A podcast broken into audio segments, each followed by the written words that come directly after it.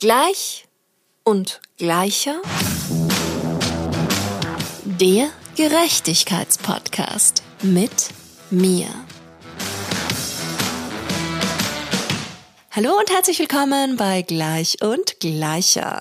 Mein Name ist Mia und meine heutige Gesprächspartnerin ist Rike van Kleef.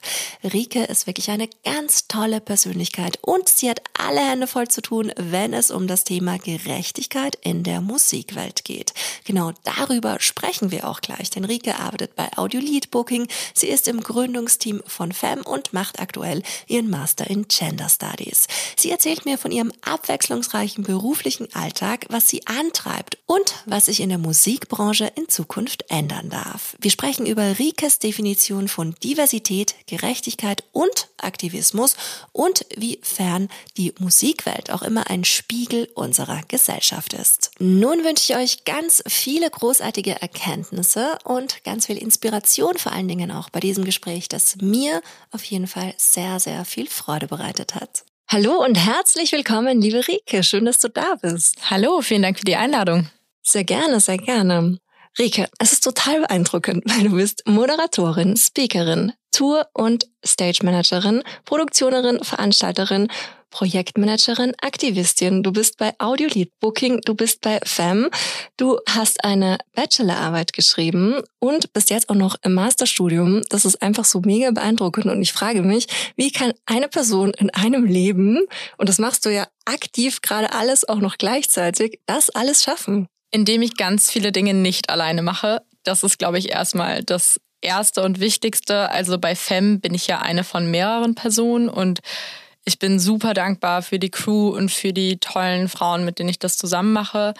Bei Audio Booking habe ich ein ganz tolles Team und ganz tolle KollegInnen, die mir zum Beispiel, als ich die Bachelorarbeit geschrieben habe, total den Rücken freigehalten haben, weil ich, du musst dir vorstellen, ich habe diese Arbeit fertiggestellt im Mai letzten Jahres. Alle Menschen, die irgendwie im Booking- oder Tourbereich arbeiten, wissen, Festivalsaison steigt da richtig los.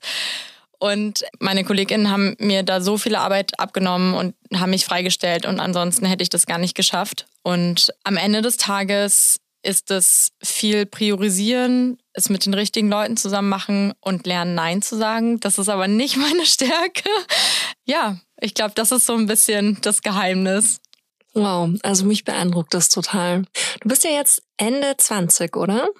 Genau, ich werde im April 28. Ah ja, cool. Und du bist auch noch so jung und ja, also für mich auch schon richtig, richtig viel erreicht. Also richtig gut. Ich bin ja ein Riesenfan von dir, das kann ich gleich mal offen sagen. Und freue mich über jeden Post, egal auf welchem Medium er kommt, weil es kommen ja ganz viele Posts.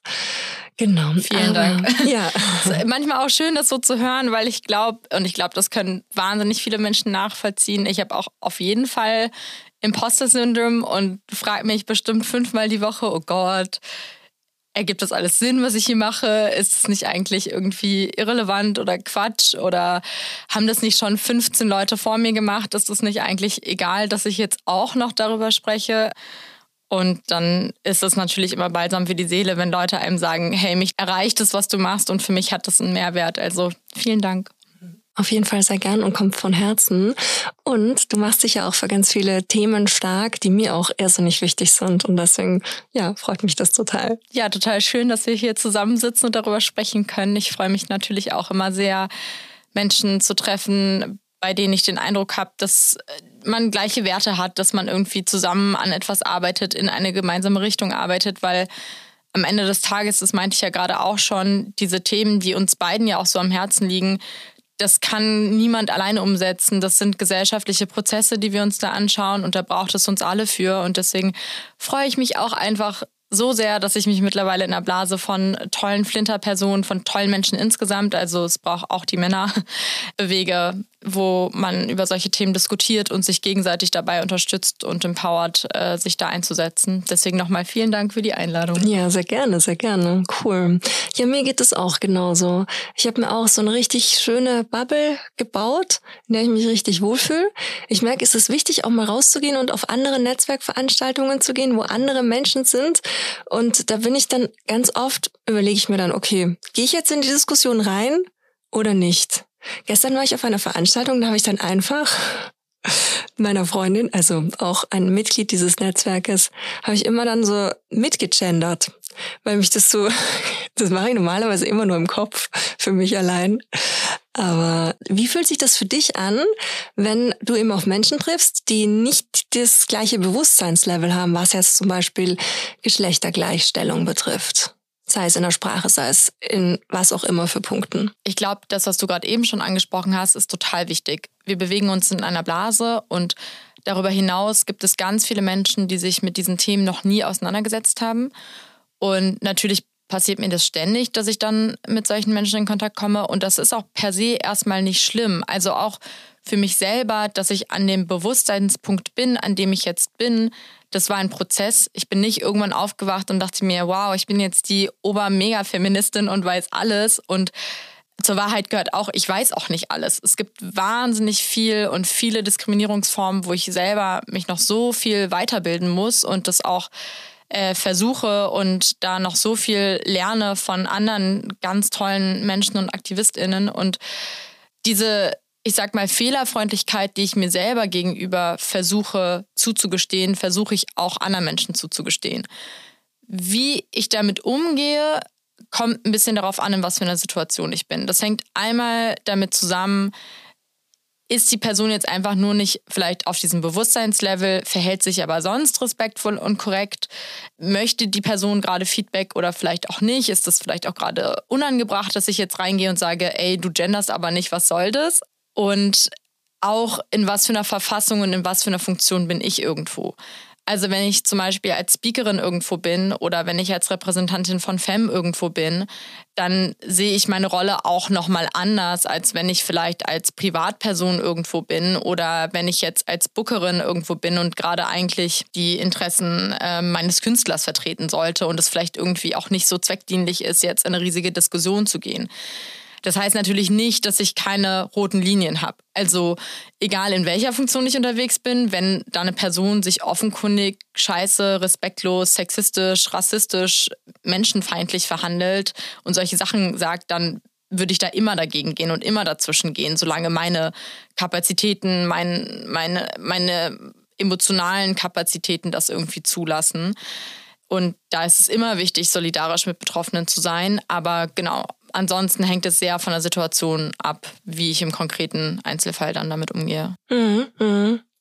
Ja, verstehe ich, verstehe ich. Aber ich glaube, man braucht auch selber, so wie du es schon gesagt hast, viel Energie, um Gegenwind zu geben. Und das macht auch nicht immer so hundertprozentig Sinn. Auf jeden Fall. Also, weil ich glaube, das verstehen sehr privilegierte Menschen manchmal nicht was das mit einer betroffenen Person tut, wenn man gerade vielleicht angegriffen wird oder wenn man gerade in eine solche Diskussion gehen muss. Und ich hatte jetzt auch vor kurzem erst so eine Situation, wo ich als Stage Managerin gebrieft wurde für einen Job und ich dann sehr konkret gefragt habe, weil mir das auch schon auf Jobs passiert ist, wie ich denn damit umgehen kann oder umgehen soll, wenn beispielsweise TechnikerInnen eine Person vor Ort misgendern oder mich als Frau nicht ernst nehmen als Stage Managerin, weil ich brauche ja ein gewisses Autoritätslevel, um diesen Job ausüben zu können.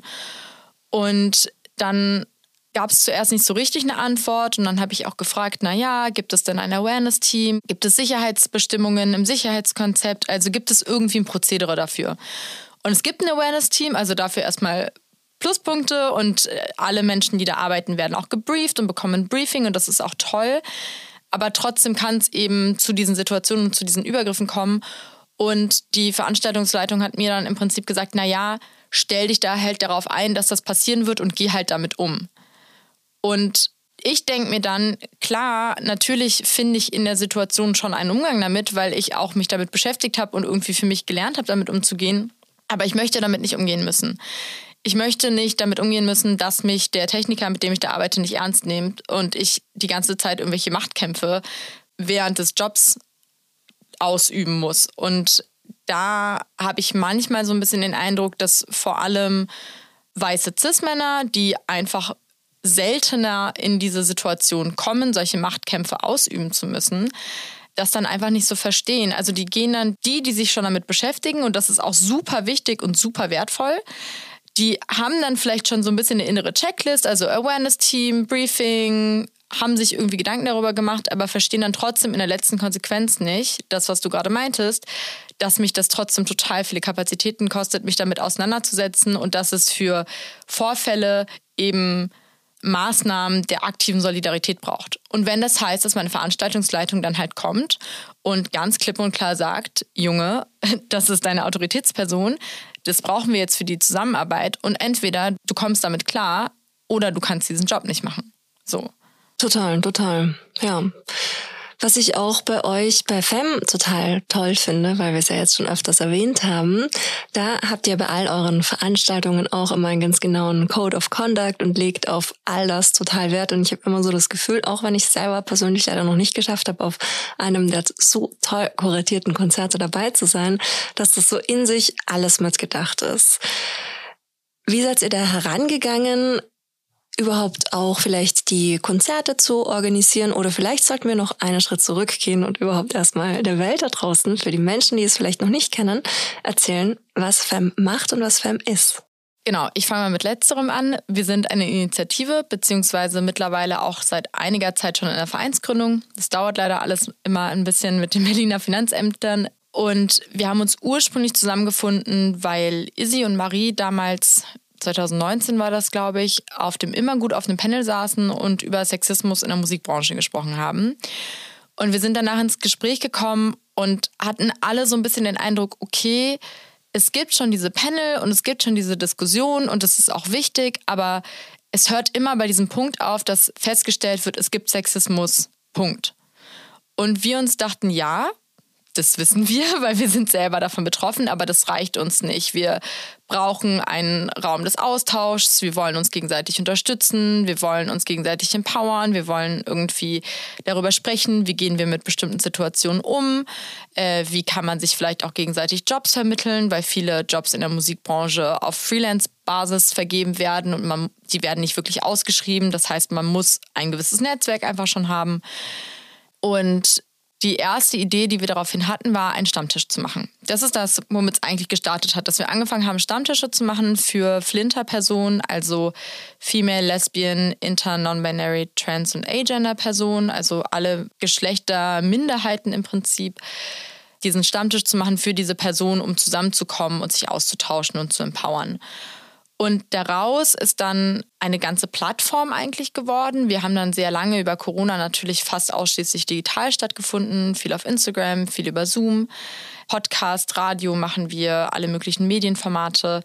Und daraus ist eben diese Plattform und diese Spielwiese geworden, um sich mit Sexismus und Diskriminierung in der Musikbranche auseinanderzusetzen und irgendwann haben wir dann eben angefangen, auch Partys zu veranstalten, Panels auf Festivals, Treffen auf der CO Pop, auf dem Reeperbahn Festival und eben selber auch Konzerte zu machen oder zu präsentieren. Genau, das ist so ein bisschen das, was wir machen und hoffentlich dann bald auch als Verein und dann können auch hoffentlich sich noch mehr Menschen noch aktiver einbringen, wenn sie das denn möchten, weil wir auch eigentlich äh, ja, darauf basieren, dass wir es toll finden, natürlich mit vielen Leuten zusammenzuarbeiten und offen für alle Menschen zu sein, die das möchten und da Kapazitäten für haben. Und zu deiner anderen Frage, wie wir diese ganzen Dinge mit bedenken, das ist eigentlich so ein großes Lob und ich weiß gar nicht, ob ich das so annehmen kann, weil wir auch, wie gesagt, alle noch so viel lernen müssen und auch, glaube ich, über die Arbeit mit FEM selber awarer geworden sind, weil uns Leute vielleicht auf Fehler aufmerksam gemacht haben, wo wir super dankbar für sind, weil wir uns dann damit auseinandersetzen konnten oder ähm, weil wir über den Austausch miteinander uns aufgefallen ist, dass wir uns noch weiterbilden müssen in bestimmten Aspekten und das dann eben getan haben und auch noch mehr tun müssen. Und es gibt aber noch ganz viele Themen, Beispiel Barrierefreiheit für Menschen mit Behinderung, wo wir eigentlich noch viel mehr machen müssten und dann am Ende des Tages wir leider manchmal daran scheitern, dass das Ganze ein ehrenamtliches Projekt ist und gerade seitdem wir eben alle nicht mehr in Kurzarbeit sind, sondern sehr viel auch arbeiten, manchmal immer gucken müssen, wie wir das unterbekommen zeitlich, diesem Anspruch dann auch gerecht zu werden. Aber wir versuchen schon, die Dinge so gut es geht, so weit es geht, zu durchdenken und auch zu erfüllen. Und wenn wir das vielleicht auch nicht erfüllen können, das auch zu kommunizieren weil ich habe ganz häufig den Eindruck, dass Menschen denken, oh Gott, wenn ich jetzt anfange, mich mit Diskriminierung auseinanderzusetzen, dann muss ich auf einen Schlag alles machen. Aber das ist gar nicht so, sondern ich glaube, es fängt damit an, dass man erste Schritte unternimmt und erstmal sich überlegt, was kann ich, was kann ich abdecken, was kann ich nicht abdecken und das dann auch transparent zu kommunizieren, damit Menschen wissen, wo sie dran sind und ob sie daran teilnehmen möchten oder vielleicht nicht daran teilnehmen möchten. Und das zumindest, das versuchen wir schon irgendwie ähm, zu tun. Cool. Also es wirkt auf jeden Fall nach außen so, als hättet ihr auf jeden Fall einen guten Plan und genau das, was du auch gesagt hast, dieses immer weiter lernen, das ist, finde ich, halt auch so wichtig. Eben, egal in was für einer Situation oder was es für ein Feld ist, einfach immer dafür offen zu sein, auch Kritik anzunehmen, weil die ja meistens konstruktiver Natur ist und uns dann alle am Ende noch weiter voranbringt. Ja, und ich sag's ganz ehrlich, das ist nicht immer toll. Also es gab auch Situationen, da muss ich mir auch an die eigene Nase fassen, wo wir Kritik bekommen haben und der erste Reflex erstmal ist, äh, nee, sehe ich jetzt aber gar nicht so und finde ich jetzt richtig scheiße und man fühlt sich dann erstmal angegriffen und das äh, ist irgendwie unbequem und blöd. Und es verlangt natürlich schon einiges von einem, das dann als Geschenk auch sehen zu können. Als Geschenk, dass sich jemand die Zeit genommen hat, Kritik zu formulieren, an der man selber wachsen kann. Und da bin ich auch in meiner persönlichen Persönlichkeitsentwicklung, sage ich mal, Fem super dankbar, dass ich da einen Kontext hatte, in dem ich auch das so lernen und so wachsen konnte. Kritik auch als solches anzunehmen und zu sehen. Und ich glaube, mittlerweile haben wir hoffentlich da einen ganz guten Umgang mit gefunden. Also, äh, solange es jetzt keine Shitstorms oder beleidigende Kommentare sind, sondern tatsächlich ernst gemeinte Kritik, sind wir immer offen und freuen uns auch immer über Nachrichten, weil auch das, auch wenn wir auch selber dafür verantwortlich sind, uns weiterzubilden und Sachen zu lernen und daran zu wachsen, ist auch das etwas, worüber wir wachsen und weiter lernen. Wachsen und weiter daran lernen ist ja auch ein total gutes Stichpunkt, weil du hast im Sommer dein Bachelorstudium abgeschlossen und bist jetzt im Master. Und du studierst jetzt Gender Studies. Das ist so, ach, wenn ich studieren könnte, dann würde ich auch sofort Gender Studies studieren. Ich finde, das ist so ein cooles Studium. Magst du ein bisschen was über das Studium erzählen und inwiefern das auch diese ganzen vielfältigen, wir haben ja noch nicht alle deine beruflichen Perspektiven beleuchtet, aber inwiefern dich das dann auch bereichert?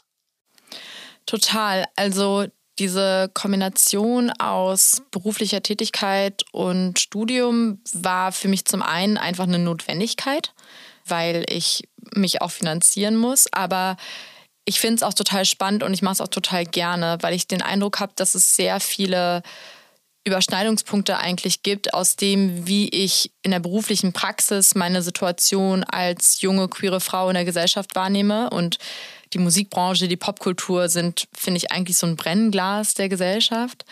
Und auf der anderen Seite, wie sich das theoretisch beleuchten lässt. Und ich habe erst Kulturarbeit studiert, habe dann innerhalb des Kulturarbeitsstudiums schon versucht, eigentlich mir diese Intersektion von Kultur, Politik und ähm, Gender und Diskriminierung und Queerness anzuschauen. Ähm, und dann war es eigentlich für mich relativ konsequent dann im, im Master quasi in der Spezialisierung dann Gender Studies zu machen. Gender Studies ist, finde ich, ein insofern besonderes Studium, als dass sich das eigentlich gar nicht unpolitisch betrachten lässt. Ich meine, Wissenschaft und Wissensfindung ist immer politisch, weil es nie davon getrennt werden kann, wie eine Gesellschaft aufgebaut ist und wofür es Geld gibt und so weiter und so fort. Also ich glaube, jedes Studium hat irgendwo eine politische Komponente, aber die Gender Studies sind besonders umkämpft, haben, glaube ich, besondere Probleme finanziert zu werden. Es gibt relativ wenig Studiengänge in Deutschland. Es war ziemlich schwer, auch in den Studiengang reinzukommen, gerade deswegen. Und es ist sehr spannend zu sehen, was für Leute da aufeinander treffen. Und ich habe, seitdem ich das anfangen durfte, das Studium im Oktober, so tolle Menschen kennengelernt, die meinen Horizont nochmal so erweitert haben, die mir nochmal so tolle, neue, wichtige Perspektiven auch auf das, was ich mache, ja, geschenkt haben, dass sich das alleine für mich aus dem Aspekt schon gelohnt hat. Ähm, auch wenn ich, um ehrlich zu sein, das Studium ein bisschen sehr verschult finde dafür, dass wir im Master sind und ich mir manchmal mehr Freiheiten wünschen würde.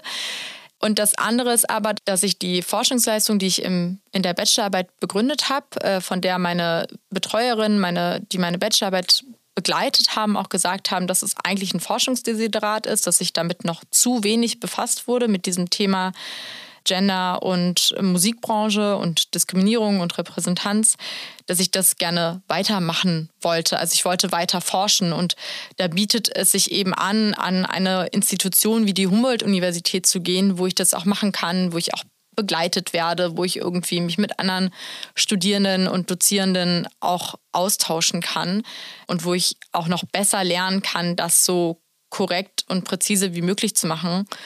Und es ist aber sehr interessant, wie ich mit dem, was ich mache, da eigentlich auch innerhalb dieser Wissenschaftsbubble und dieser Institution an Grenzen stoße, weil es zum Beispiel bisher relativ wenig, und wenn ihr da Tipps habt, dann schreibt mir sehr gerne, relativ wenig methodische Reflexion gibt mit dem Thema Gender.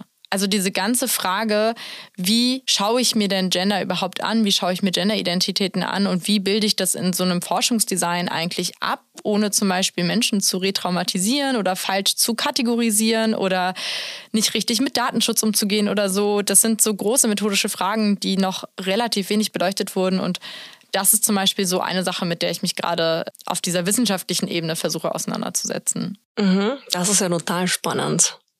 Wow. Und weil du sie vorhin schon erwähnt hast, deine Bachelorarbeit, erzähl mal kurz, was waren so die wichtigsten Erkenntnisse, die du daraus gewonnen hast? Ich habe eine Bachelorarbeit geschrieben und die heißt Wer gibt hier den Ton an über die Repräsentanz von Geschlecht auf deutschen Unterhaltungsmusikfestivalbühnen. Und ich habe mir angeschaut, wie das Verhältnis und die Sichtbarkeit und dann auch die Repräsentanz, was es genau damit aus sich hat, habe ich dann in der Arbeit auch ausführlicher beschrieben, von äh, verschiedenen Geschlechtern auf den fünf größten deutschen Festivals 2019 aussieht. Und ich wollte mir eigentlich nicht 2019 anschauen, sondern 2018 2021 oder 2022. Das war dann aber ein bisschen schwierig. Erstmal wegen Corona, weil 2021 diese großen Festivals noch nicht so stattgefunden haben und dann, weil als ich angefangen habe mit der Arbeit, die Lineups für 2022 noch nicht vollständig veröffentlicht waren und ja, auf meine Mail hin die Festivals natürlich nicht so Lust hatten, mir schon ihre ganzen Lineups zu verraten äh, und ich dann halt auf 2019 zurückfallen musste. Rückblickend aber vielleicht auch gar nicht blöd, weil es jetzt ein ganz interessanter Vergleichspunkt ist für vielleicht nächstes Jahr, übernächstes Jahr eine Fünfjahresrückschau.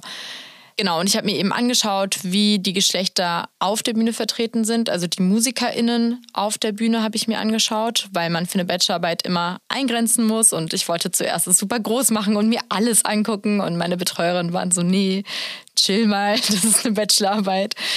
Und dabei ist überhaupt nicht überraschenderweise rausgekommen, dass Männer sehr überrepräsentiert sind. Also im Vergleich zu dem Anteil, den Männer in der Gesellschaft haben, haben wir einen sehr viel größeren Anteil von Männern als Musiker auf der Bühne. Und dass nicht-binäre bzw. genderqueere Personen einfach die mit Abstand allerkleinste Gruppe bilden. Ich finde es schwierig, da von Repräsentanz zu sprechen, weil es nicht wirklich einen Vergleichswert gibt. Also ich kann ja nur nur darstellen, ob eine Gruppe über- oder unterrepräsentiert ist, wenn ich weiß, wie groß sie anteilig in der Gesellschaft ist. Und da gibt es einfach keine Zahlen für. Und wenn wir wissenschaftlich korrekt arbeiten wollen, dann muss man das auch so präzise ausdrücken. Trotzdem finde ich es sehr wichtig darzustellen oder mitzuteilen, dass es eben eine sehr, sehr kleine Gruppe sind. Ich glaube, es waren von der kompletten Anzahl der MusikerInnen 0,89 Prozent der MusikerInnen waren nicht-binär und oder genderqueer und alle nicht-binären, offen nicht-binären und oder genderqueeren Personen haben auf der Fusion gespielt. Was ja auch schon mal eine Aussage ist. Ne? Also auf den anderen vier Festivals gab es ähm, gar keine offen nicht-binären und oder genderqueeren Personen. Es gab ein paar, auch nicht viele, aber einzelne Transpersonen oder offen lebende Transpersonen von denen das eben ja bestimmt werden konnte. Und was auch sehr interessant ist, ist, dass wenn man sich die HeadlinerInnen anguckt, dass da natürlich nochmal extrem zunimmt. Also Männer haben eine 8,8 mal höhere Wahrscheinlichkeit, 8,8 mal höhere Wahrscheinlichkeit, Headliner zu werden, als andere, also Menschen anderen Geschlechtes haben, als Frauen vor allem das haben. Wie gesagt, für nicht-binäre und genderqueere Personen war das etwas schwieriger darzustellen das zeigt ja einfach, dass wir da einen wahnsinnigen Unterschied haben. Ähm, Und das finde ich schon interessant, mir das anzugucken. Erstmal, dass es überhaupt so ist und dann auch, wieso das so ist und was man vielleicht auch dagegen tun kann. Und als kleine Schmankerl noch Rock am Ring, was ja viel besprochen wurde, auch wegen äh, des Posts von Music as Women. Äh, Rock am Ring hatte nur männliche Headliner. Also 100% Quote, Knaller. Wow, Sie haben erfolgreich die 100% Quote erreicht. Was mich auch total beschäftigt, ist die Frage, ist es jetzt hier bei uns in der Dachregion besonders ausgeprägt, gerade so, wenn man auch den internationalen Vergleich zum Beispiel mit Nordamerika oder auch Südamerika, zum Beispiel Argentinien, die haben ja eine Quote, die das einfach schon einmal nicht zulassen würde, dass da solche extremen Gender Inequalities auftreten wie bei uns. Hast du auch den Eindruck, dass da die Dachregion noch extremer ist im internationalen Vergleich?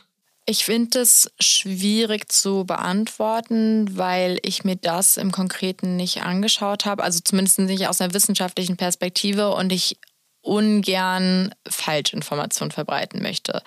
Es ist schon so, dass es letztes Jahr, wir haben ja mittlerweile 2023 beispielsweise einen großen BBC-Artikel darüber gab, dass auch in den UK, vor allem in den großen Festivals, es wieder eine große Diskrepanz gab, vor allem unter den HeadlinerInnen.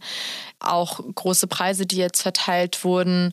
Da hat man das auch wieder gesehen, wo wir auch wieder irgendwie über amerikanische Preise, über britische Preise gesprochen haben. Ich habe jetzt gar nicht im Kopf, wie das Line-up vom Coachella dieses Jahr ist. Das könnte man sich vielleicht mal anschauen. Ja, also, was die Diversität betrifft, also was die Gender Diversity von Männern und Frauen, da bin ich es überflogen, aber das wirkt relativ ausgeglichen. Mhm. Auch von den HeadlinerInnen wirkt es relativ ausgeglichen, ohne dass ich es jetzt genau analysiert hätte, aber so einmal kurz drüber schauen, weil das ist dann irgendwie auch was, über Jahre hinweg habe ich einfach jedes einzelne Festival-Line-Up, das irgendwo auf der Welt veröffentlicht wurde, erstmal analysiert. Und ja, also auch nichts, was man jetzt empirisch hernehmen kann und auch nichts, was irgendwelchen wissenschaftlichen, auf irgendwelchen wissenschaftlichen Daten basiert.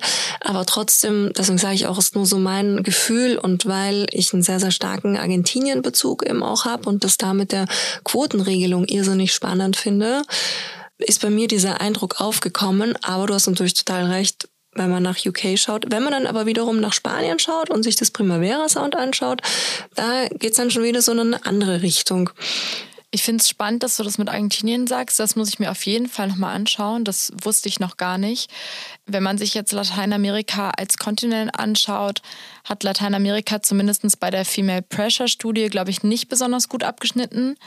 Man muss aber auch dazu sagen, dass es sehr viel weniger Datenpunkte für Lateinamerika gab, als es das für Deutschland gab. Und ich glaube, was diesen Vergleich auch so schwierig macht, ist, wenn wir über die USA sprechen zum Beispiel, dann gucken wir uns natürlich häufig die großen Sachen an. Die Sachen, die in LA passieren, die Sachen, die in New York passieren, die Sachen, die vielleicht in Texas passieren, äh, rund um das äh, South by Southwest oder vielleicht auch die Sachen, die irgendwie in Kanada dann in Toronto oder in Montreal passieren. Aber Nordamerika ist auch so ein großer Kontinent und es gibt so viel irgendwie in der Mitte dieses Kontinents, wo sich die Menschen damit gar nicht auseinandersetzen. Die USA haben jetzt gerade wieder, oder einzelne Staaten in den USA haben jetzt wieder sehr viele queerfeindliche, frauenfeindliche Gesetze erlassen und ich glaube oder ich könnte mir vorstellen, ohne das jetzt empirisch belegen zu können, dass es auch in den USA zum Beispiel einfach eine große Diskrepanz gibt zwischen Stadt und Land genauso wie wir das in der Dachregion auch haben.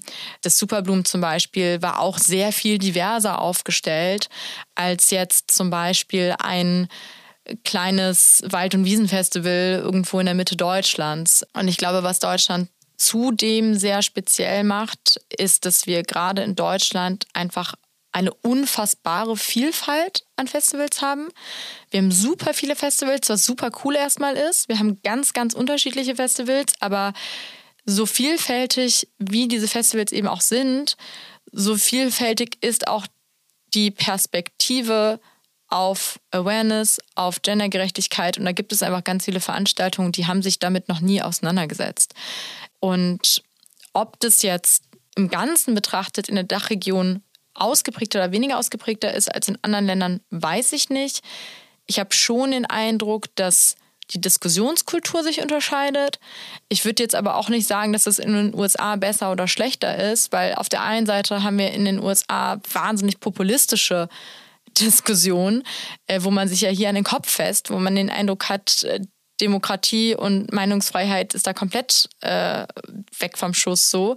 Und auf der anderen Seite gibt es natürlich total tolle, progressive Diskurse in den USA, die hier in Deutschland dann vielleicht noch nicht stattgefunden haben. Also ja, ich glaube, es gibt da einfach so unterschiedliche Perspektiven. Ich finde es total schwierig, das zu vergleichen. Ja, weil du vorhin auch die Größe von den Festivals angesprochen hast. Das ist ja die Studie, die Gender in Music Studie, Charts, Werke und Festivalbühnen, wo GEMA, Music as Woman und die Malisa Stiftung zusammen eine Studie herausgebracht haben. Und da ist, glaube ich, rausgekommen, dass je kleiner die Festivals waren, desto diverser waren die Line-Ups. Aber ich kann natürlich jetzt auch nicht beurteilen, welche Festivals da involviert waren. Aber das fand ich ganz interessant und das so von diesen mittelgroßen war es glaube ich, das Melt-Festival in dem ähm, Forschungszeitraum, wo die das betrachtet haben. Was sagst du dazu? Also, dass das Melt besser abgeschlossen hat, überrascht mich nicht. Und ich glaube, bei den, bei den ganz großen Festivals kommt es halt sehr auf das Festival drauf an, weil die natürlich auch alle irgendwie ihre unterschiedlichen USPs haben. Dass die kleinen Festivals es vielleicht leichter haben, diverser zu sein, überrascht mich auch nicht so sehr, weil die kleinen Festivals häufig einen anderen Kostenapparat haben, vielleicht noch ganz viel in Ehrenamt arbeiten, vielleicht nicht unbedingt einen Gewinn machen müssen, kleinere Strukturen haben, kleinere Teams haben, sich vielleicht auch gerade erst neu gegründet haben. Also es gibt so tolle junge FestivalmacherInnen und VeranstalterInnen, die mit so einer Vision jetzt an den Tag treten. Also das Fluid Festival zum Beispiel, die sich darauf spezialisieren, ein elektronisches Festival zu machen, denen aber Awareness und Diversität super wichtig ist, die ein total krasses Awareness-Konzept haben und die ganz viel halt ehrenamtlich mit Herzblut irgendwie in der Vereinsstruktur arbeiten die treten natürlich mit einem ganz anderen Ansatz und mit einer ganz anderen Geschichte an, als vielleicht so ein Riesenfestival wie das Wacken Open Air, das es einfach schon seit Jahrzehnten gibt, die einen riesigen Kostenapparat haben, die eine riesige Produktion haben, die vielleicht schon seit 30 Jahren mit den gleichen Leuten zusammenarbeiten. Das ist ein anderer Tanker, der da bewegt werden muss. Und ich entschuldige das gar nicht so. Also das Wacken hat auch noch sehr viel Arbeit zu tun. Aber der Prozess ist da ein anderer. Und deswegen überrascht mich das da nicht so sehr. Was mich viel mehr überrascht, ist, dass es jetzt neue Riesenfestivals gibt, die jetzt entstehen, die jetzt zum ersten Mal stattfinden, wie zum Beispiel das Glücksgefühle oder ich glaube, das San Heymo ist auch dabei, die ein Line-up haben, wo ich mir offen gestanden nur an den Kopf fassen kann. So.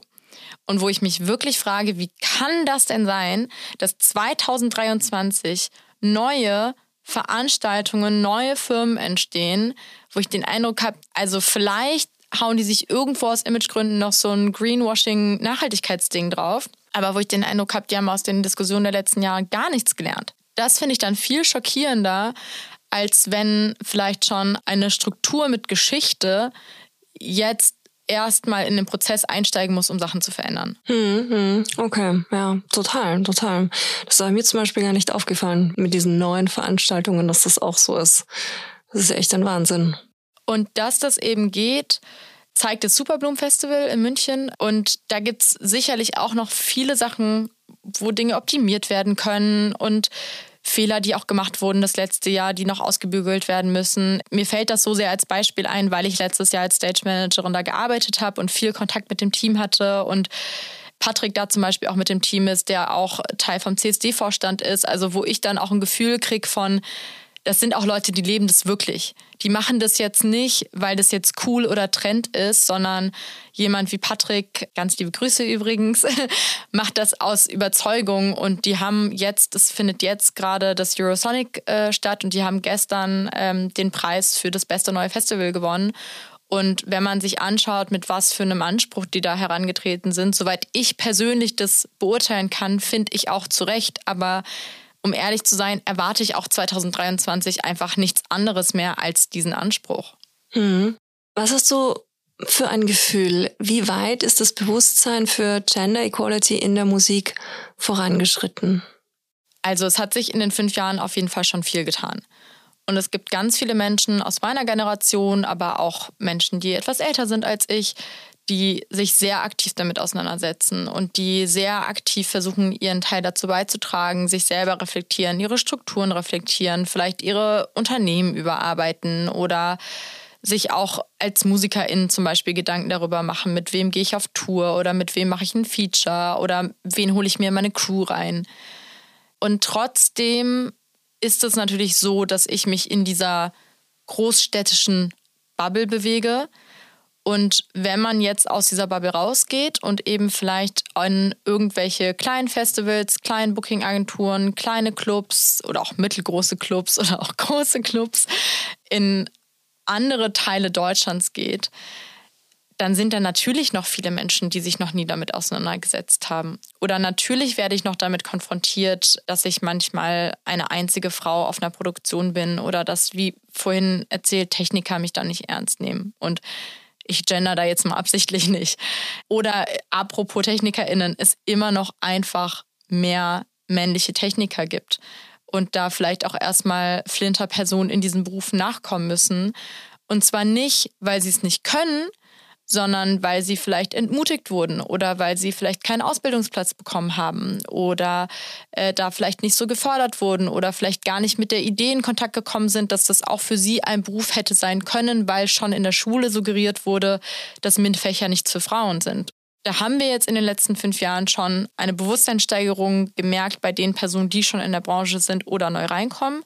Und ich glaube, da werden wir aber in den nächsten 20 Jahren hoffentlich von einer gesellschaftlichen Entwicklung profitieren, bei der die Personen, die jetzt nachkommen, die jetzt vielleicht Gen Z sind oder noch jünger sind, schon mit einem ganz anderen, mit einer ganz anderen Selbstverständlichkeit einfach arbeiten und in den Arbeitsmarkt reinkommen. Und das wird natürlich dann auch diese Branche verändern. Und weil du gerade die Gesellschaft erwähnt hast, hast du das Gefühl, dass die Musik Spiegel der Gesellschaft ist in dem Fall oder dass es in der Musik dann noch extremer ist? Die Musikbranche denkt ja von sich selber sehr häufig, dass sie sehr progressiv ist und das ist nicht unbedingt der Fall. Und ich denke schon, dass, dieser, dass diese Beschreibung, dass die Musikbranche Spiegel der Gesellschaft ist, schon zutrifft, weil gerade Popkultur natürlich ganz viel in der Wechselwirkung damit arbeitet, was gerade gesellschaftlich relevant ist, was wir gerade fühlen, was uns gerade beschäftigt. Und ja, ich meine, die Musikbranche, die denkt immer, dass sie so progressiv ist, aber wenn ich mir dann anschaue, wie die Strukturen sind, dann ist es das gar nicht so sehr am Ende des Tages. Ob es wirklich schlimmer ist als die Gesellschaft, weiß ich nicht, weil wir auch gesellschaftlich schon nicht besonders gut aufgestellt sind. Also die Tatsache, dass es immer noch schwierig ist für Personen, die ein Kind bekommen haben, in den Job zurückzukommen zum Beispiel. Das wirst du besser wissen als ich, weil ich habe noch keine Kinder. Mein Berufsbild hat sich total geändert durchs Kind. Ja, oder dass äh, zum Beispiel Frauen oder Flinterpersonen nach wie vor weniger ernst genommen werden, weniger verdienen, häufiger von Altersarmut betroffen sind, häufiger von Gewalt betroffen sind. Das sind alles Aspekte, die ja in der Musikbranche genauso wie in der Gesellschaft stattfinden. Mhm, voll, ja. Das stimmt auf jeden Fall. Das ist auch mein Eindruck. Rike, du bist ja hier in einem Gerechtigkeitspodcast. Deswegen möchte ich gern von dir wissen, was löst das Wort Gerechtigkeit bei dir aus? Sehr starke Gefühle auf jeden Fall, weil Ungerechtigkeit etwas ist, was mich wahnsinnig emotional und sauer macht. Ich fange dann immer an zu heulen. Das ist nicht immer so produktiv, aber ich reagiere sehr stark darauf, wenn ich mich selber ungerecht behandelt fühle und ich reagiere aber auch sehr stark darauf, wenn ich Ungerechtigkeit irgendwo beobachte und deswegen kann ich gar nicht anders, als darauf zu reagieren. Also ich habe auch, als ich auf dem Weg hierher war, darüber nachgedacht, okay, diese ganzen Sachen, die ich mache, warum mache ich das eigentlich? So, warum bringe ich so viel meiner Zeit damit auf, mich mit diesen Themen zu beschäftigen, anstatt einfach mal ins Kino zu gehen oder so, wie andere Menschen das tun. Und ich glaube, das sitzt so intrinsisch tief in mir drin, ich kann gar nicht anders. So wie andere Menschen morgens nicht ohne ihren Kaffee klarkommen oder zum Sport gehen müssen oder ganz intuitiv direkt zur Gitarre greifen, weil sie einen Song schreiben oder so, kann ich nicht anders, als mich mit diesen Ungerechtigkeiten, die uns tagtäglich begegnen, auseinanderzusetzen. Mhm, mhm. Und was bedeutet dann im Umkehrschluss Gerechtigkeit für dich? Hast du so eine Art Gerechtigkeitsutopie? Also das Erste, was mir einfällt, wenn ich darüber nachdenke, was Gerechtigkeit ist oder sein kann, dann ist ein Wort, was ganz, was ganz assoziativ da bei mir aufkommt, auf jeden Fall der Begriff Chancengerechtigkeit. Ich glaube, dass es sehr wichtig ist, dass wir anerkennen, dass Menschen sehr unterschiedliche Lebensrealitäten haben, sehr unterschiedliche Voraussetzungen, dass ich als Frau andere Hürden, Voraussetzungen, Bedürfnisse habe als vielleicht ein Cis-Mann und dass aber auf der anderen Seite eine schwarze Frau oder eine Transfrau nochmal ganz andere Probleme hat oder ich nochmal ganz andere Privilegien gegenüber diesen Personen habe. Und das erstmal anzuerkennen und mitzubedenken und Strukturen so umzugestalten, dass wir alle potenziell die gleichen Chancen haben und unser Leben so leben können, wie wir das leben möchten, das wäre ja eigentlich das Endziel. Also in der Utopie ist es natürlich so, dass wir über diese Dinge nicht mehr sprechen müssen. Dann sollte es natürlich total irrelevant sein, wen ich liebe oder wer ich bin oder wie ich mich identifiziere oder wo ich herkomme oder was meine Eltern beruflich gemacht haben oder oder oder. Aber das ist eben noch nicht der Fall und deswegen müssen wir weiter darüber sprechen, bis wir in die Utopie kommen, dass es irrelevant ist, darüber zu sprechen. Und das ist, glaube ich, ein Punkt, den Leute häufig nicht verstehen, wenn sie sagen, aber ich sehe keine Farbe, ich sehe kein Geschlecht, für mich sind alle Menschen gleich. Ja, aber damit negierst du, dass eben die Voraussetzungen nicht für alle Menschen gleich sind. Und ich glaube, das wäre Gerechtigkeit für mich, wenn alle Menschen eben wirklich ihr Leben so leben könnten, wie sie es denn gerne leben würden ohne dass das am Ende des Tages eine Rolle spielt. Wow, du gibst so tolle Antworten auf diese philosophischen Fragen. Ich habe noch eine für dich. Was bedeutet Diversität für dich? Wie definierst du sie? Das ist eine schwierige Frage, weil das mittlerweile so ein, so ein Begriff ist, der sehr schnell verwendet wird. Also ich habe lustigerweise arbeite ich ähm, gerade zu dem Thema Code of Conduct und ganz viele Firmen, inklusive Axel Springer lustigerweise, haben dann Diversitätsbegriffe in ihren Codes of Conduct. Und das ist natürlich immer erstmal toll, wenn man sich das aufschreibt, aber wie du schon richtig fragst, ist dann die Frage, was bedeutet das denn am Ende des Tages? Und mir geht es bei Diversität um zwei Sachen, glaube ich. Das eine ist, ich finde es total wichtig, dass wir mit ganz vielfältigen Perspektiven arbeiten dass wenn ich mir ein Team zusammenstelle, ich ganz viele verschiedene Perspektiven zusammenbringe, weil, und das ist ganz eigennützig am Ende des Tages, das ist total egoistisch, weil ich über diese verschiedenen Perspektiven so viel lernen kann und die mich auch nochmal auf Dinge aufmerksam machen, damit ich am Ende des Tages beispielsweise eine bessere Veranstaltung machen kann. Das zweite ist, ich möchte, dass sich die unterschiedlichsten Menschen wohlfühlen, sicher fühlen, so wie sie sind und gesehen fühlen und repräsentiert fühlen, damit sie vielleicht auch überhaupt auf die Idee kommen, das kann ich auch sein, das kann ich auch tun. Und dazu, und da komme ich zurück zum ersten Punkt, ist es halt wichtig, dass ich überhaupt erstmal drüber nachdenke, fühlt sich denn eine Person im Rollstuhl gesehen und sicher und kann die sich hier gut bewegen? Oder fühlt sich denn eine schwarze Frau sicher und gesehen und gewertschätzt auf meiner Veranstaltung? Und Dabei hilft es mir natürlich, wenn ich mit Menschen in Kontakt trete, die genau diese Erfahrung schon gemacht haben, die ich persönlich noch nicht gemacht habe. Und der dritte Punkt ist, es kann aber nicht sein, dass wir uns halt diese Perspektiven einkaufen, sage ich mal, aber dann nicht auch entsprechend irgendwie wertschätzen. Das heißt, erstens, diese Perspektiven müssen finanziert werden. Diese Menschen, wenn die diese Aufklärungsarbeit leisten, müssen dafür bezahlt werden. Und das Zweite ist, wir müssen Menschen auch wenn wir über diese Gerechtigkeit sprechen, über die wir gerade gesprochen haben, wir müssen diesen Menschen auch ermöglichen, die Dinge zu tun, auf die die Lust haben. Und nicht nur als Token, so nennt man das dann quasi, also als äh, Vorzeigeperson einzukaufen, um zu sagen, guck mal toll, wir haben uns jetzt einmal eine, eine Perspektive auf Color dazu geholt, wir haben uns jetzt einmal eine weibliche Perspektive dazu geholt, wir haben uns jetzt einmal eine queere Perspektive dazu geholt, toll, check, check, check, haben wir einfach einmal alles abgedeckt und super ist. Und diese ganzen Sachen mit zu bedenken, ist vielleicht keine präzise Antwort auf das, was du gefragt hast, aber sind zumindestens die Dinge, über die ich nachdenke, wenn ich über Diversität nachdenke. Mhm, voll. Ich finde auch, das ist so ein Begriff, über den du auch nicht oft genug nachdenken kannst. Und es ist so vielfältig, sich damit auseinanderzusetzen, weil ja, die Vielfalt eben vielfältig ist. Absolut. Und auch da kann ich wieder nur sagen, ein Geschenk. Es ist so spannend und es ist so toll, wenn verschiedene Perspektiven zusammenkommen mit verschiedenen Lebensrealitäten, die alle verschiedene Ideen reinbringen. Also ich bin, ich bin mir sehr sicher, und wenn ich das jetzt auf meinen, auf meinen Berufszweig quasi übertrage, dass jede Veranstaltung besser wird, wenn man diese verschiedenen Perspektiven dazu holt. So. Und dass es auch total ökonomisch Sinn macht, diese Perspektiven dazu zu holen. Und ich finde, diese ökonomische Sinnhaftigkeit ist jetzt nicht das Wichtigste, aber manchmal ja doch ein Argument, um Leute mitzunehmen, die sonst vielleicht noch ein bisschen ja, zurückhaltend sind bei dem Thema, sage ich mal. Voll. Ich habe noch so eine grundsätzliche Formulierungsfrage, über die ich auch gerade total nachdenke, und das ist Aktivismus. Was sagst du zu Aktivismus? Und ich habe gerade auch sehr viel über Wohlfühlaktivismus nachgedacht. Findest du, es gibt sowas? Hat es eine Legitimation und was bedeutet Aktivismus für dich? Ja, das ist so eine große Streitfrage.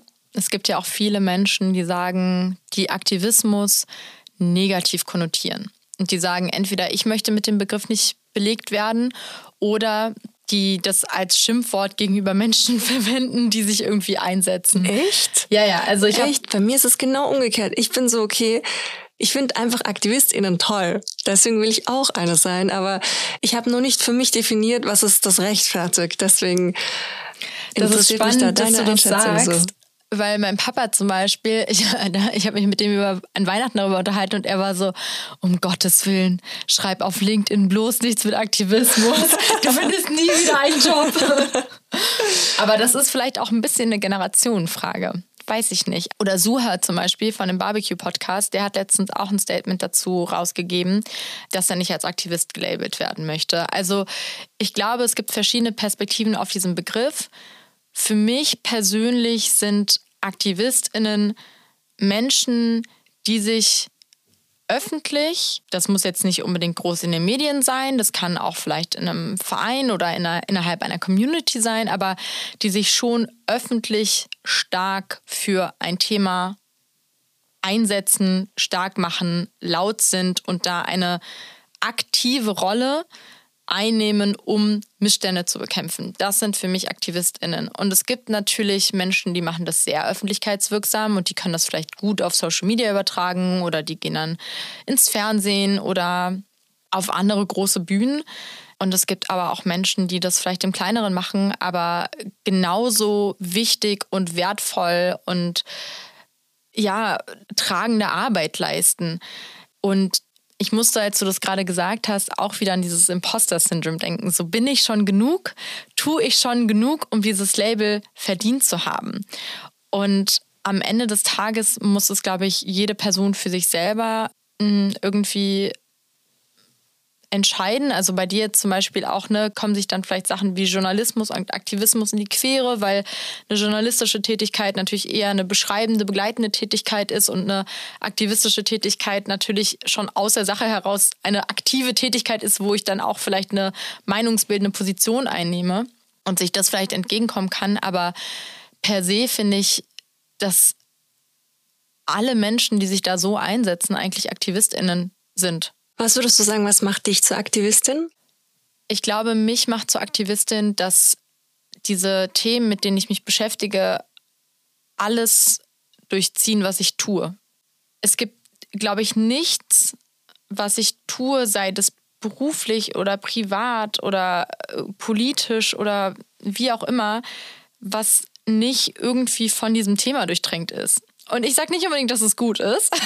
so äh, Stichwort Work-Life-Balance. Aber alles, was ich tue und wo ich meine Zeit reinstecke, ist, wird irgendwie tangiert von diesem Themenkomplex. Und egal, wo ich bin oder in welcher Rolle ich bin, ich habe es ja am Anfang schon gesagt, das wird mich immer begleiten und ich werde da immer mich für einsetzen und stark und laut sein und und da kommt diese Öffentlichkeit rein, über die ich vorhin gesprochen habe. Ich spreche halt auch öffentlich darüber. Also ich, ich nehme eine sehr aktive Rolle ein, zum Beispiel hier im Podcast zu sitzen oder auf Panels zu sitzen oder auf Demos dann vielleicht zu gehen oder zu sprechen, wobei ich das schon sehr lange nicht mehr gemacht habe. Also sprechen auf Demos gehen schon offensichtlich gerade gibt es genug Anlass. Aber da eben diese aktive meinungsbildende Rolle einzunehmen und Menschen auch vielleicht zu ermutigen und zu empowern, sich da einzusetzen und was zu verändern und in den politischen Diskurs zu gehen, in den politischen Streit reinzugehen. Das mache ich schon sehr viel und ich glaube, das markiert mich dann aus meiner Perspektive am Ende des Tages als Aktivistin. Und findest du, es gibt sowas wie Kulturaktivismus? Was verstehst du unter Kulturaktivismus? Aktivistinnen, die aus der kulturellen Branche kommen und sich über kulturelle Projekte für gewisse Themen stark machen? Ja, auf jeden Fall. Also es gibt ja auch viele MusikerInnen zum Beispiel, die ihre Musik nutzen oder ihre Performance nutzen, um äh, auf politische Missstände hinzuweisen. Und ich finde es wahnsinnig wichtig, weil Musik zum einen etwas ist, was Emotionen transportiert und zum anderen diese Menschen aus ihrer Position heraus so eine Reichweite haben. Und ich finde, das ist zum Beispiel ein sehr gutes Beispiel dafür, Privilegien zu teilen, die eigene Reichweite zu nutzen, um auf Missstände hinzuweisen oder Menschen zu motivieren, selber aktiv zu werden. Das heißt jetzt nicht, dass alle MusikerInnen die ganze Zeit irgendwelche Statements dreschen müssen. Aber wenn ich da merke, da ist ein Thema, das bewegt mich und ich kann meine Plattform dafür nutzen, dann finde ich das fantastisch gab jetzt auch zugegebenermaßen ein paar fehlgeleitete SchauspielerInnen. das steht nochmal auf einem anderen Papier. Ich muss nicht alles gut finden, was alle Menschen immer machen, aber tendenziell finde ich das erstmal total gut. Du hattest auch noch zum Wohlfühlaktivismus gefragt. Ja, genau. Ich finde es total wichtig, dass wir festhalten, dass es Menschen gibt, die nicht die gleichen Möglichkeiten und Ressourcen haben, sich so einzusetzen, wie ich das habe eine Person, die Care-Arbeit leisten muss, eine Person, die unterhalb der Armutsgrenze lebt, eine Person, die vielleicht keinen gesicherten Aufenthaltsstatus hat, die vielleicht gar nicht die gleichen Rechte und ja, nicht die gleichen Rechte hat wie ich, kann sich nicht so einsetzen wie ich. Und das finde ich total wichtig. Und wenn diese Leute dann trotzdem sich für etwas einsetzen oder auf eine Demo gehen und vielleicht ein ganz anderes Risiko eingehen als ich, habe ich da erstmal wahnsinnigen Respekt davor. Und wenn dann Leute kommen und das kritisieren, das finde ich immer ganz schön krass so. Es gibt aber schon auch in Anführungsstrichen Wohlfühlaktivismus, wie zum Beispiel, mir ist gerade eingefallen, damals, als alle ein schwarzes Quadrat auf Instagram gepostet haben und gesagt haben, Wuh, ich bin jetzt super antirassistisch. Ja, gut, das wäre jetzt vielleicht sowas, was man unter, wenn man das negativ konnotieren will, diesen Begriff Wohlfühlaktivismus zusammenfassen kann. Und da denke ich mir dann auch so, na ja, also ja, schönes Zeichen hatte bestimmt auch irgendwo eine Symbolik und hat vielleicht auch den Hashtag Black Lives Matter mit unterstützt. Super, will ich gar nichts gegen sagen, aber was folgt dann daraus? Folgt dann daraus, dass du dir denkst, boah, jetzt habe ich mein Gewissen beruhigt und jetzt reicht's? Dann würde ich sagen, vielleicht nicht so cool, denk nochmal nach. Oder folgt daraus, dass ich mich zum ersten Mal mit dem Thema auseinandersetze und jetzt mir ein Buch kaufe und ähm, mich hinsetze und meine eigenen Privilegien reflektiere, dann sage ich, okay, ist vielleicht wohl für Aktivismus, aber hat trotzdem in der Konsequenz etwas gebracht. Mhm, mhm. Okay, cool. Cool. Das war jetzt auf jeden Fall total schön, so deine Einschätzung und deine Perspektive auf, auf diese ganzen Themen zu hören, weil ich das auch echt auch alles so Themen sind, die in meinem Kopf so Dauerschleife irgendwie. Immer wenn ich irgendwas mache, dann kommt irgendwie Aktivismus, Diversität, Vielfalt. Mhm. Klar, gerade auch mit dem Podcast natürlich, wo du dich mit diesen ganzen Themen so viel beschäftigst und ja auch ganz viele Perspektiven halt dazu hörst einfach. Total, total. Ja, aber so unser Thema jetzt so die Geschlechtergerechtigkeit in der Musik, damit hat es ja bei mir im Endeffekt auch angefangen. Das wird immer mein, mein Herzensthema bleiben, so der, der Ursprung von allem. Stairway to Equality. Deine Steps zu mehr Gleichberechtigung. Der Blick auf die Uhr sagt mir, dass dieses Gespräch leider schon wieder dem Ende zugeht. Ich habe aber noch eine Frage an dich, denn es gibt eine Kategorie, die nennt sich Stairway to Equality. Und du hast jetzt schon irrsinnig viel eigentlich im Laufe des Gesprächs gesagt, wo ich mir auf jeden Fall ganz viele Anstöße auch für meinen Alltag, für mein Leben rausgezogen habe. Aber könntest du das vielleicht noch mal so zusammenfassen oder vielleicht fällt dir auch noch irgendwas zusätzlich ein, was die Menschen da draußen machen können, damit unsere Welt gleichgestellter, gerechter wird? Ich glaube, das Allerwichtigste, was wir alle machen können, ist uns selbst zu hinterfragen und weiterzubilden.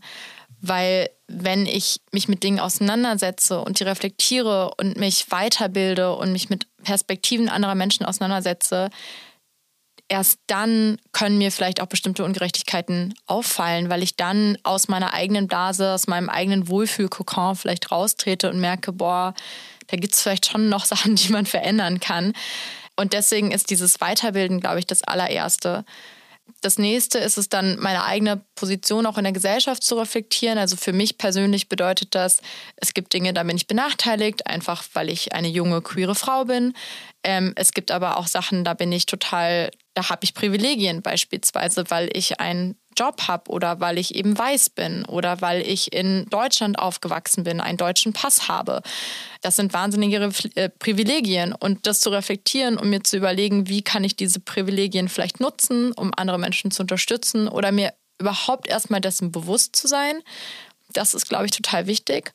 Und dann im dritten Schritt zu überlegen, was folgt daraus. Wo bin ich vielleicht in einer Machtposition, in der ich meine Privilegien teilen kann? Beispielsweise vielleicht arbeite ich in einer Firma und verwalte die Human Resources Budgets und kann mal einen Workshop, einen Antirassismus-Workshop initiieren ähm, in meiner Firma. Oder vielleicht bin ich ein Mann und stelle fest, dass meine Kollegin auf Produktion die ganze Zeit nicht ernst genommen oder blöd behandelt wird. Vielleicht kann ich einfach mal meine Kollegin fragen, ob sie sich überhaupt Unterstützung wünscht und wenn ja, wie kann ich diese Unterstützung leisten? Oder vielleicht bin ich eine cis-hetero-Person, ähm, die feststellt, dass ich eine nicht-binäre Person im Kollegium habe, die die ganze Zeit misgendert wird. Vielleicht kann ich dann mit meinem Kollegium einfach mal darüber sprechen, dass das uncool ist und warum das uncool ist, damit diese andere Person aus dem Kollegium, die nicht-binäre Person, sich nicht die ganze Zeit damit auseinandersetzen muss. Und das sind, glaube ich, so ein bisschen die kleinen Stellschrauben, an denen man im direkten Umfeld was tun kann. Und ansonsten, naja, wir leben in einer Demokratie.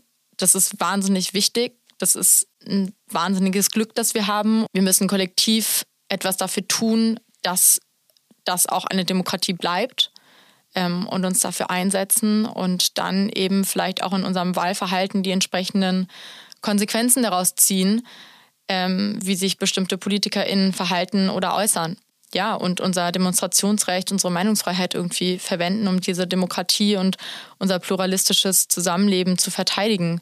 Cool, voll schön. Wow. Wow, ja, ich glaube, das sind auf jeden Fall sehr, sehr, sehr, sehr wertvolle Tipps, die du da gerade gegeben hast. Rike, was wünschst du dir denn für die Zukunft? Also ein Aspekt einfach der Zeit geschuldet, weil diese Themen so riesig sind, auf den wir jetzt noch gar nicht eingegangen sind, ist die Intersektion mit Klima.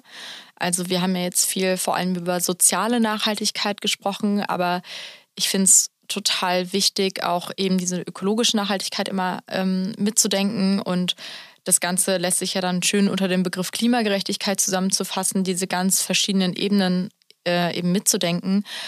Und um das vielleicht auf meinen persönlichen Arbeitsbereich, meinen Herzbereich, mein ich liebe Festivals, ich komme aus dem Festivalbereich und ich werde immer Festivals lieben, aber um das darauf zu übertragen, wünsche ich mir, dass wir für dieses Jahr und für die kommenden Jahre und eigentlich immer ab jetzt ähm, eine Fülle an nachhaltigen Veranstaltungen besuchen können und darauf arbeiten können. Ökologisch nachhaltig, sozial nachhaltig, Veranstaltungen, die sich ganz selbstverständlich mit Gendergerechtigkeit, mit Awareness, mit sicheren Campingplätzen, mit divers besetzten Teams hinter und auf der Bühne auseinandersetzen, die ein tolles Angebot ähm, für die Menschen vor der Bühne anbieten und diese Normalität, in der wir leben und die Klimakrise ist nun mal Teil der Normalität, in der wir leben, mit offenen Augen betrachten, da nicht irgendwie den Kopf in den Sand stecken, sondern damit aus, sich auseinandersetzen und mit Teil der Lösung für diese Polykrisensituation sind, in der wir gerade leben. Das wäre ein Wunsch für den Bereich, in dem ich arbeite. Ja, und ansonsten politisch habe ich viele Wünsche, viel, was auf dem Herzen ist. Ich hoffe, dass ähm, 2023 als ein Friedensjahr in die Geschichte eingeht und dass die wahnsinnig mutigen Menschen, sei es im Iran, in der Ukraine, wo auch sehr viele mutige Flintermenschen ihren Teil dazu beitragen, ähm, dafür Gerechtigkeit und Demokratie einzustehen, dass die die Hilfe von uns bekommen, die sie brauchen und ähm, endlich wieder in Frieden leben können. Und darüber hinaus ist es ja leider nicht nur der Iran, man vergisst dann häufig auch Afghanistan und ähm, andere Länder ähm, oder auch, wir haben vorhin kurz gesagt, die USA wird immer queerfeindlicher. Also ich wünsche mir, dass wir da gute Strategien entwickeln, um die Menschen, die eben unter dieser Ungerechtigkeit und dieser Menschenfeindlichkeit leiden, unterstützen zu können und hier resilienter werden dagegen, gegen diese ganzen vielen Krisen, ähm, durch die wir gerade manövrieren. Das wäre mein Wunsch für dieses Jahr und für die Zukunft. Oh, wie schön. Cool. Vielen, vielen Dank, dass du den Wunsch mit uns geteilt hast und vor allen Dingen auch vielen, vielen Dank für dieses irrsinnig inspirierende und schöne Gespräch. Vielen Dank nochmal für die Einladung und euch fürs Zuhören, dass ihr in diesem Podcast eingeschaltet habt. Und äh, ich freue mich auf ein Wiedersehen dann irgendwann. Ganz auf das freue ich mich auch. Bis bald. Vielen herzlichen Dank fürs Zuhören. Das war Gleich und Gleicher. Der Gerechtigkeitspodcast mit mir. Damit ihr euren Zukunft keine Folge mehr verpasst, abonniert den Podcast und folgt mir auf Instagram.